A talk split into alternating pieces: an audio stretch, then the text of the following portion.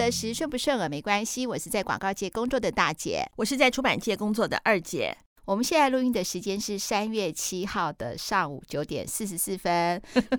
那我跟那个呃，而且是礼拜天哦。如果大家有注意到的话，三、啊、月七号是礼拜天。嗯，那我跟二姐大概八点就出门了，然后一直到前面的我们两个讨论一下我们今天要录的内容，所以我们九点四十四分才开始。所以说呢，我现在的声音可能是哑哑的，所以我来开嗓一下好了。啊啊啊啊啊啊啊啊啊！有吗？有，有走音吗？没有，因为大姐刚刚走音，然后她说她要扳回一城，然后呢，她说她要再来一次，因为呢，她为什么会有这个发生呢？那就要告诉各位听众好朋友，就是二姐我在 Podcast。开了一个新的节目，叫做《名医真心话》。其实有好多听众好朋友已经有订阅了。对，然后呢，因为我之前那个我女儿就听就说啊，就说大家要要赶快去什么《名医真心话》。我女儿说我这样讲的是不清楚的。好，呃、要到各大平台搜去搜寻《名医真心话》。对，比如说是一个新的节目。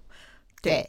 对比如说在 KKBOX，或是在那个 Spotify 也有，或者是说在 SoundOn 也有，或者是 Apple Podcast，没错，还有 Google 的播客，没错，还有什么 Mixbox 都可以听。对，就是这么红的一个节目，叫做《名医真心话》。它现在呢已经有五集了，也请各位听众好朋友们去帮我订阅、按赞。对啊，也可以告诉我们说你想听什么样的议题，因为那个接下来那个二姐刚才在进录音室的时候还跟我讲说，叫我快点去听她最新的两集，嗯，是跟减重有关系的。我觉得那两集我录的超好的，因为我把我所有想要的问题都问了，因为我也很享受啊，嗯嗯嗯，而且我觉得我那天的标题下的很好，什么标题？我说各位听众好朋友，你一定没有三十公斤要减，但你一定有三公斤享受。没有错，很棒，对不对？所以一定要听最新的《名医真心话》。我请到北医的王伟医师，对，也有那个，我记我自己也很喜欢那个那个开嗓那个，就讲嗓音，就是赖英达医师。所以我一开始他最新也会有两集。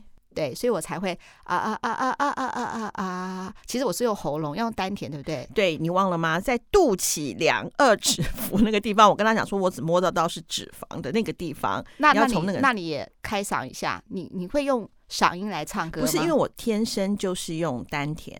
哦，天生就是用丹田，我就是吃这行饭的。好，那你那你来，那你来开嗓一下。这样开了吧？没有，你乱唱。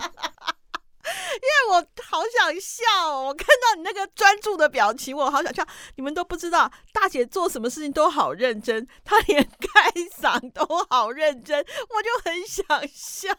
不管你刚才就是破功，你就是要展现的实力，没关系，再唱一下。哎，他那个怎么唱我都还忘记，不用啦，我刚刚大笑就开嗓了，而且我也喝水了，润嗓了，都 OK 了，OK。好，那我们就要言归正传了，快点，二姐来念一下这听众的来信吧。好啊，Dear 大姐、二姐，听二五得十一段时间了。每次听到大姐、二姐的声音，都觉得很温暖，好像家人一般，跟我们分享职场和家庭生活的大小事。很喜欢大姐、二姐的真性情，从你们的嗓音就能感觉到你们的真诚，而且听到你们的经验和见解，也让我有不同的想法跟启发。每次只要有一有新的节目，我都会迫不及待的收听。Very good。从节目中可以感觉到大姐、二姐的感情好好，也非常羡慕你们，因为家人对我来说是非常重要的存在。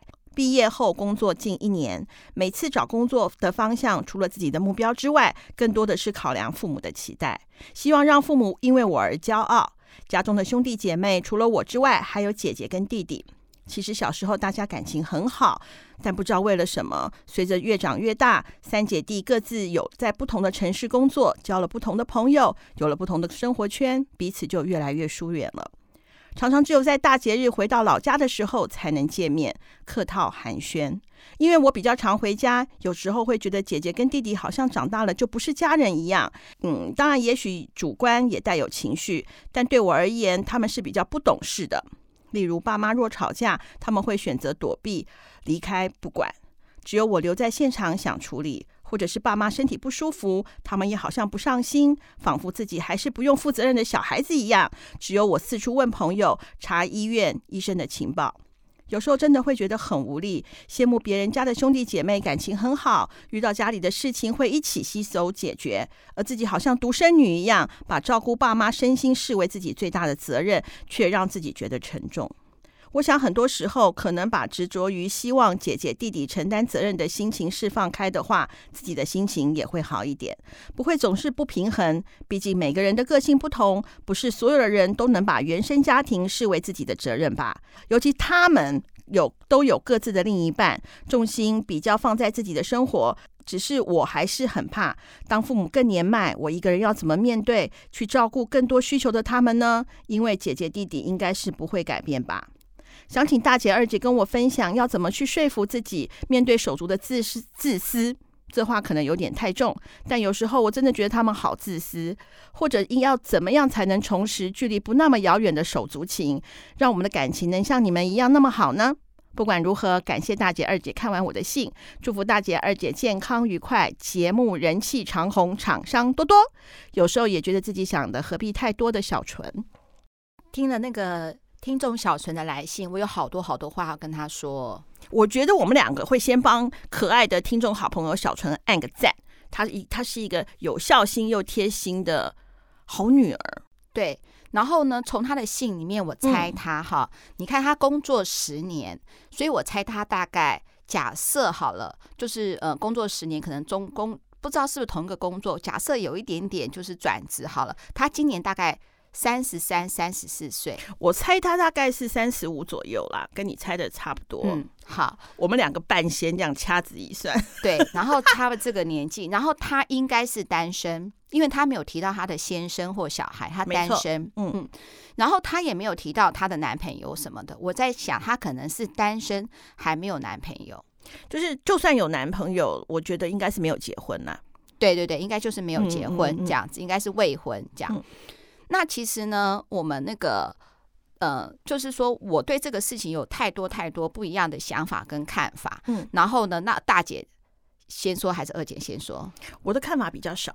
好，那你先讲。好，嗯嗯，我觉得啊，他们并并不是，你先不要这样子想，说自己的呃姐姐跟弟弟是不是自私，因为你让他们安心。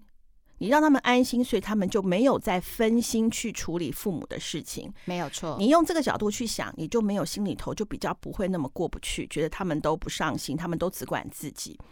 一个家庭的一开始的成立啊，你说他们各自有了分别的家庭嘛？呃，那如果你三十五的话，他们大一点的话，小孩子可能是学龄前或者是小学一二年级。我这样子猜他姐姐，嗯，他是说姐姐跟弟弟嘛？对，我猜他、嗯、那。面对这样子的时候，我们自己自记得之前我们有分享那个职军妈妈嘛，嗯，他们军人妈妈，对，都会很焦虑，说没有参与到孩子的孩子的那个生活，对，比如学校生活啊，没错，或是很很多活动啊，没有办法参加。然后呢，这个时候可能万一也买了房子有房贷，对，好，万一有又有孩子的教育费用，那你弟弟可能他要维系。亲子的亲子的感情之外，跟太太之间的沟通协调，对啊，还有太太的那个，等于是说她的那个应该是什么丈母娘那边啊，对，岳父那边的关系，他也要顾。对，然后你姐姐她又是媳妇，通常虽然是已经知道了这个这么一个二零二一年了，媳妇总是会被期望的东西会比较多，没有错。所以当他们有另外一半的时候，家庭的顾虑可能就是会比较耗费他们的心神。嗯，我相信你说你们从小感情不错，他们绝对不是不念这份情。而是因为你让他们很安心，所以他们就暂时就没有分心到父母的身上。那如果这个让你觉得心里头有一点点疙瘩，你可以这样子讲，你可以跟他们用讨论的方式去去试着去说说看。那当然。第一个就是说，呃，你觉得你要，我是建议这样讲说啊，有时候照顾呃父母的时候，我觉得我想要有一个商量的对象，而不是说先责指责他们说你们怎么都不关心啊啊，爸爸妈妈不舒服了，你们怎么也不说话？你怎么你到底怎么回事？先不要先把自己的情绪说出来。我记得那时候那个牧师来的时候有一集，就是我们在表达我们情绪或者是关心的时候，我们会先把我们的负面情绪先说出来。那这样子的话，你一旦这样讲的话，我相信你的弟弟跟你的。姐姐会有防备心，我跟二姐有同样的想法，嗯，也就是说呢，你看你说我跟二姐的感情很好，哎，我们天天吵，我们先不论吵不吵，大家都喜欢所谓的天伦之乐。真的，如果说天伦之乐是什么？跟家人相处是开心的。如果跟家人相处是痛苦的，没有人想要接触这一个部分。没错，你可能打电话给姐姐或弟弟的时候，就跟他跟他们讲说，家人发生什么状况，他们第一个感觉，我想跟小纯讲，一定觉得很烦。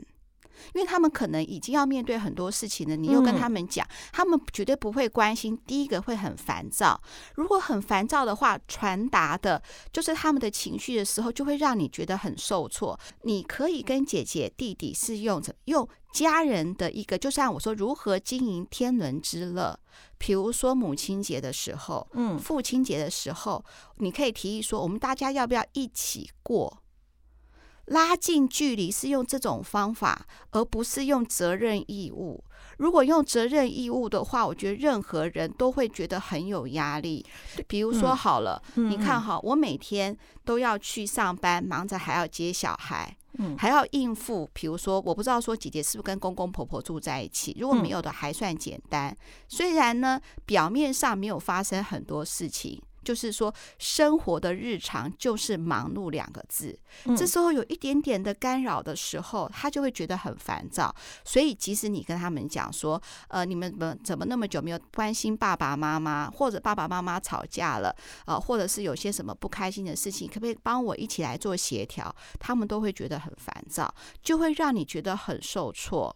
不过我我我我我我我我认同大姐说的这个，但是我也建议啊，就是说，如果是我的话，我比方说是你们大，你跟你姐、你姐姐跟弟弟，就是要不要成立一个小群组？你把家里的发生的事情，就说啊，比方说我乱讲，说啊，爸爸今天觉得头痛，我带去看医生了，让你们知道这个情况，但是我已经处理好了，大家放心哦，让他们先有参与感啊，但是你已经处理好了，对。这个就是哈，我跟二姐常常讲的，呃，我们做了什么事情，最好用列点的列点哈，不管在工作上或者是人情世故上，为什么列点哈？你会用文字叙述的话，就不会有情绪。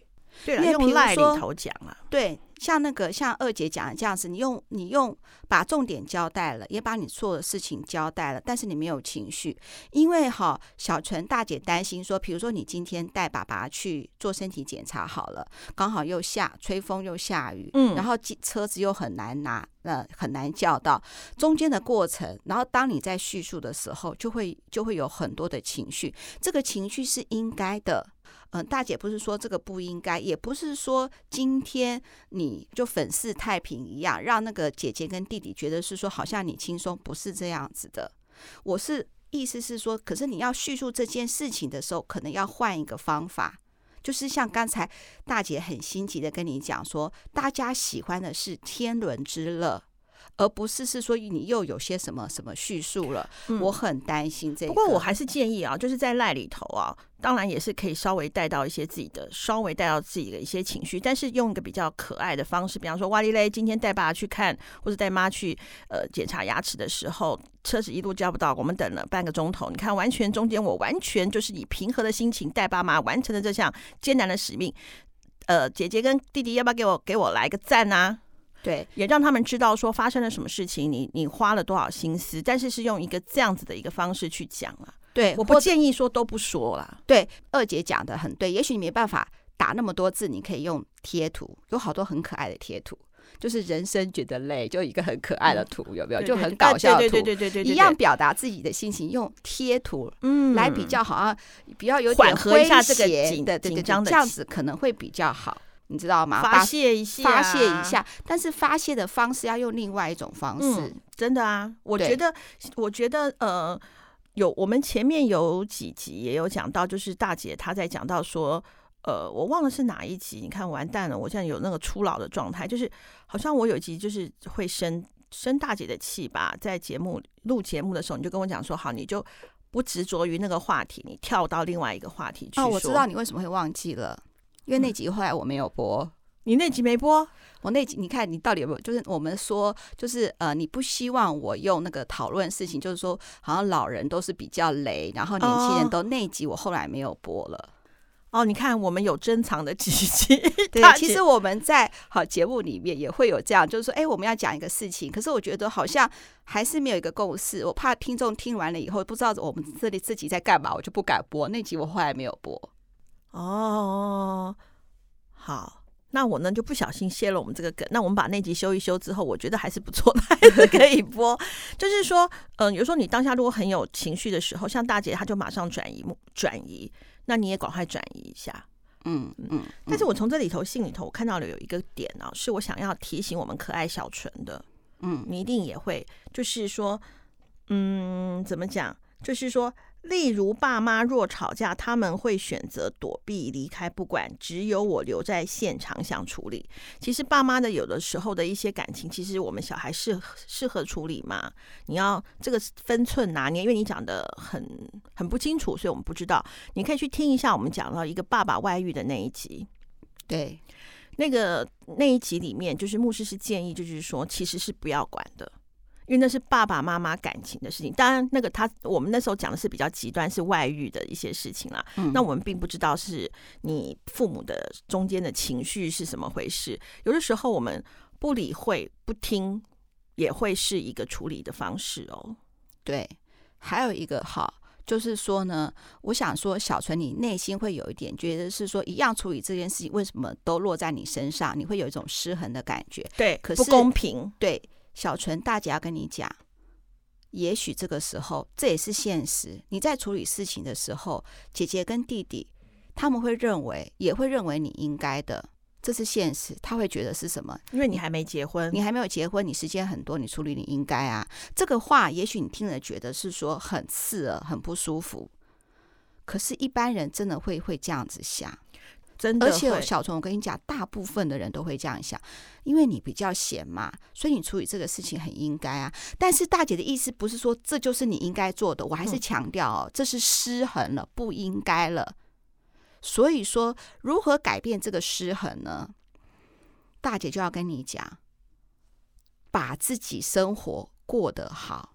你还记不记得大姐有做一集节目？嗯，就是说呢，三十几岁的。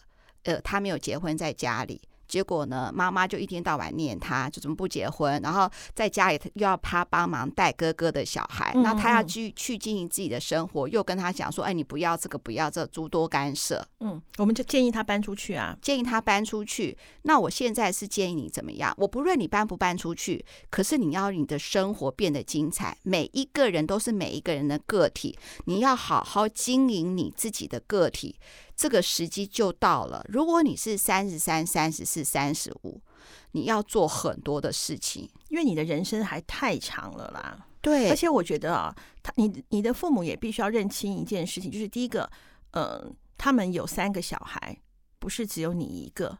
对，有的时候你父母可以去叫哥哥，或者是叫姐姐，或者是去叫弟弟去做一些事情，因为当你你知道吗？人一旦习惯了，就忘了感恩。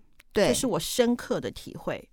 对，他父母搞不好也会觉得是说，就依赖你，依赖习惯了。啊，他自己也不觉得是说姐姐要做，弟弟要做，他会觉得说啊，他们都很忙了，你应你应该要做，你应该好好规划你自己的生活了。对，要有一些事情，如果假设啦，我记得是在挪威还是芬兰，北欧的吧，他们的老人家到了九十几岁，他们还鼓励他自己去看医生，自己全部自理哦。对，因为唯有如此。唯有如此，才不会成为任何人的累赘。我不是说要不孝，我也，我也，我跟大姐也这样子的督促我自己。为什么？这也是为什么我会做名医真心话的原因。就是我希望所有听众好朋友，包含我自己，都注意自己的身体健康。你突然变得好严肃，没错啊，终于该你严肃了。就是，就像我记得那个是好像说，他们临老卧床只有两周，台湾是八年。对，就是到那个，那我当然希望，如果我真的不行，我两周就 OK 了，该交代的事情也交代也差不多了，对不对？也不想要再痛了，那就就我就回到田家去。那八年，你看是一个多么漫长的日子，所以说你有的时候要适时的放放手，对，你要适时放手，对，就是让家人也知道说你也有你的事情要忙。那当然不跟你讲说啊，我我今天没有办法带爸妈去，我要去插花，嗨，这个时候就会认为说插花难道比父母重要吗？所以你或许。可以用一个比较包装的方式说，今天公司要我去上课，用类似讲，而不是讲实话。我那时候为什么为什么对小纯这这封信特别有感觉？因为他特别想的是说什么？他说我很怕当父母年迈，我一个人要怎么去照顾有更多需求的他们？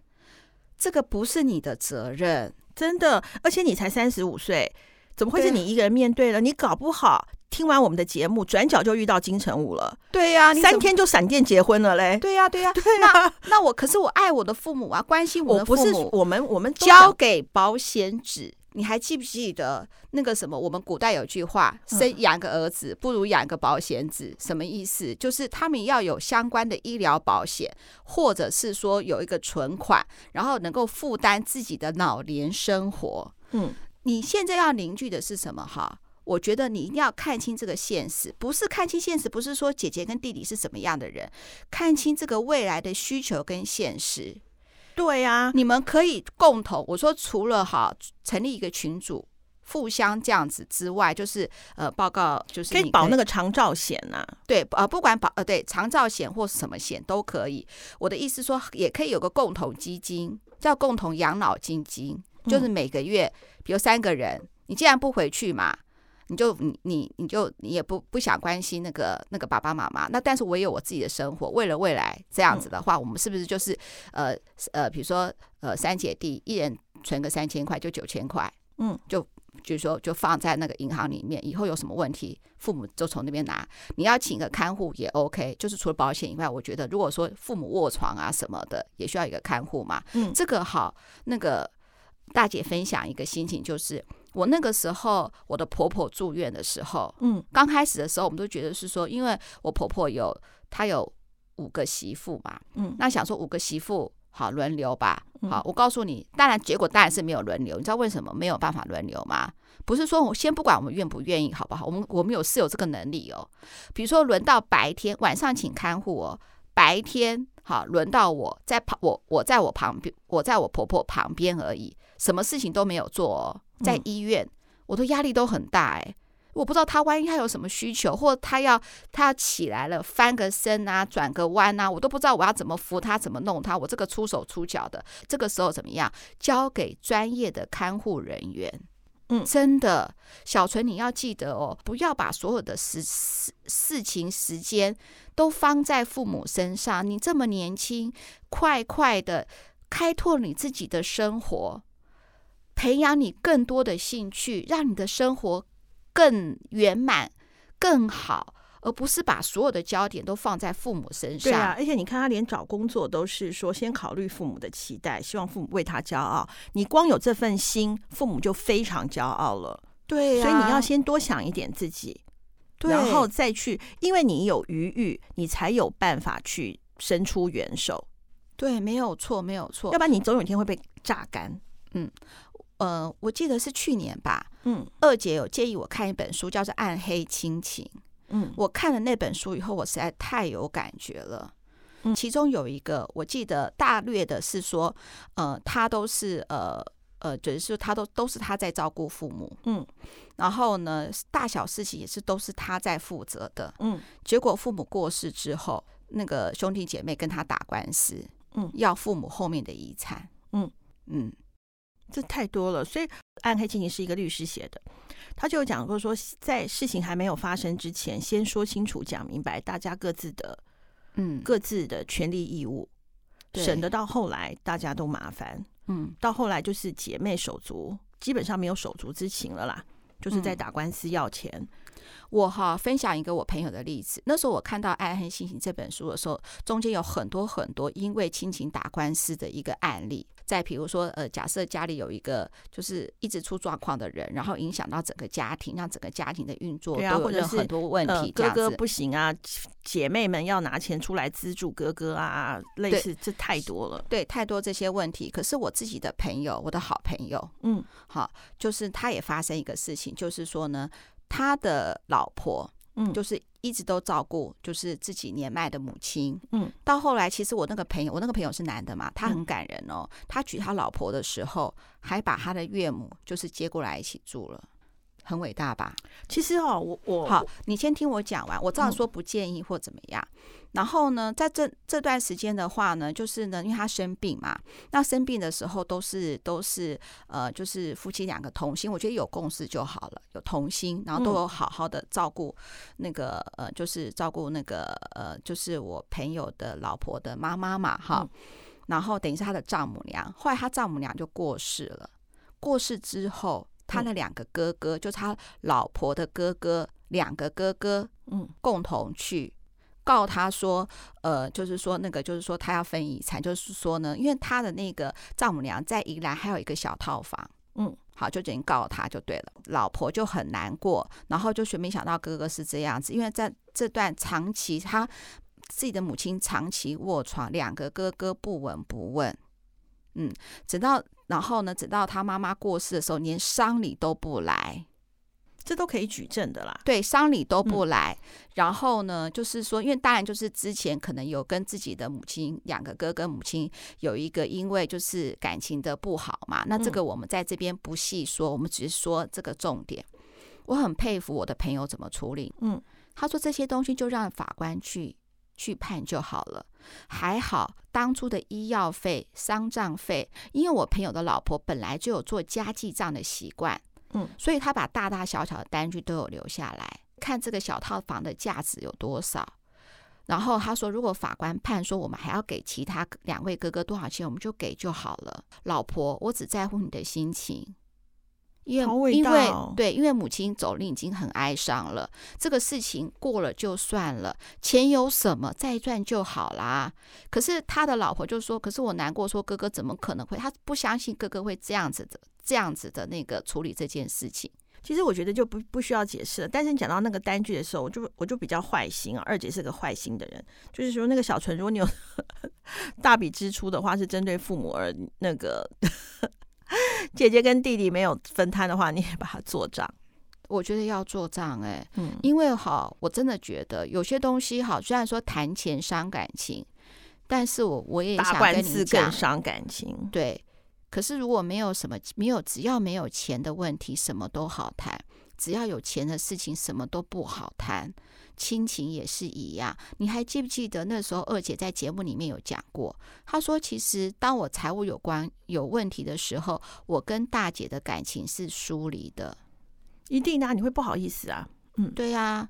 所以说，只要没有钱的问题，什么都好谈。也就是说，大姐想要讲的事情，就是说，你看，你可以看看《暗黑亲情》那本书。我想去，我不是打书，搜寻搜寻一下就可以了。嗯，好。但是呢，你也可以，就是说呢，把很多事情你要做的，你我觉得你现在还很年轻，好，三十五岁，有很多事情要规划的很多。没错，我需要你的成就感跟自我肯定的价值，是来自于你自己，不是来自于父母。对，没有错，这就是大二姐讲出大姐心里讲的话。因为其实听众好朋友，其实我一直在想哈，嗯，我跟二姐其实收到很多来信的时候，都很想第一时间回，但是我们有的时候也没有第一时间马上做节目。当然，我必须老实的讲，除了我们工作上面没有真的没有办法那么多时间之外，我也希望我的情绪能够沉淀一下，或是问一问我其他的一些好朋友，对。这样子的事情有什么看法？因为在我心里会觉得是说，我的听众好朋友也有自己的人脉，自己有问题的时候也会跟他的很多好朋友讲。可是还是会有希望听我跟二姐的想法的时候，我就想说，哎，我们可以把我们两个的人脉，嗯，嗯，我们两个的的想法结合过来，从另外一个角度来讲啊，变成你另外一个参考意见的一个方向。嗯，嗯，那这样子的话，我们就会越来越开心了。没错，没错，没错。嗯。亲爱的小纯，不知道说大姐、二姐今天为你做的专辑节目，你觉得怎么样呢？顺不顺耳呢？有没有讲到你的心里，或者是有没有带给你一些新的想法？但是我们，呃，就是今天大姐不敢做总结啦，那我总结一句话就好了，嗯，就是最重要的是你自己，对，就是多爱自己一点，这时候可以适当的要自私，对自己好一点。对，二五得十，顺不顺耳没关系。那我最后要讲一句，就是说呢，我有收到有些听众好朋友的一些回馈，认为是说你们喜欢吃什么食衣住行娱乐的一些意见有传给我。嗯、那我大姐其实很很开心。那有些商品的话呢，大姐想自己去买来用用看，如果用得好的话，再分享给大家，或者是说用得好的话，我再找那个厂 商看看他愿不愿意跟我们合作了。对啊，对啊，对啊。二五得十，顺不顺耳没关系。拜拜。拜拜。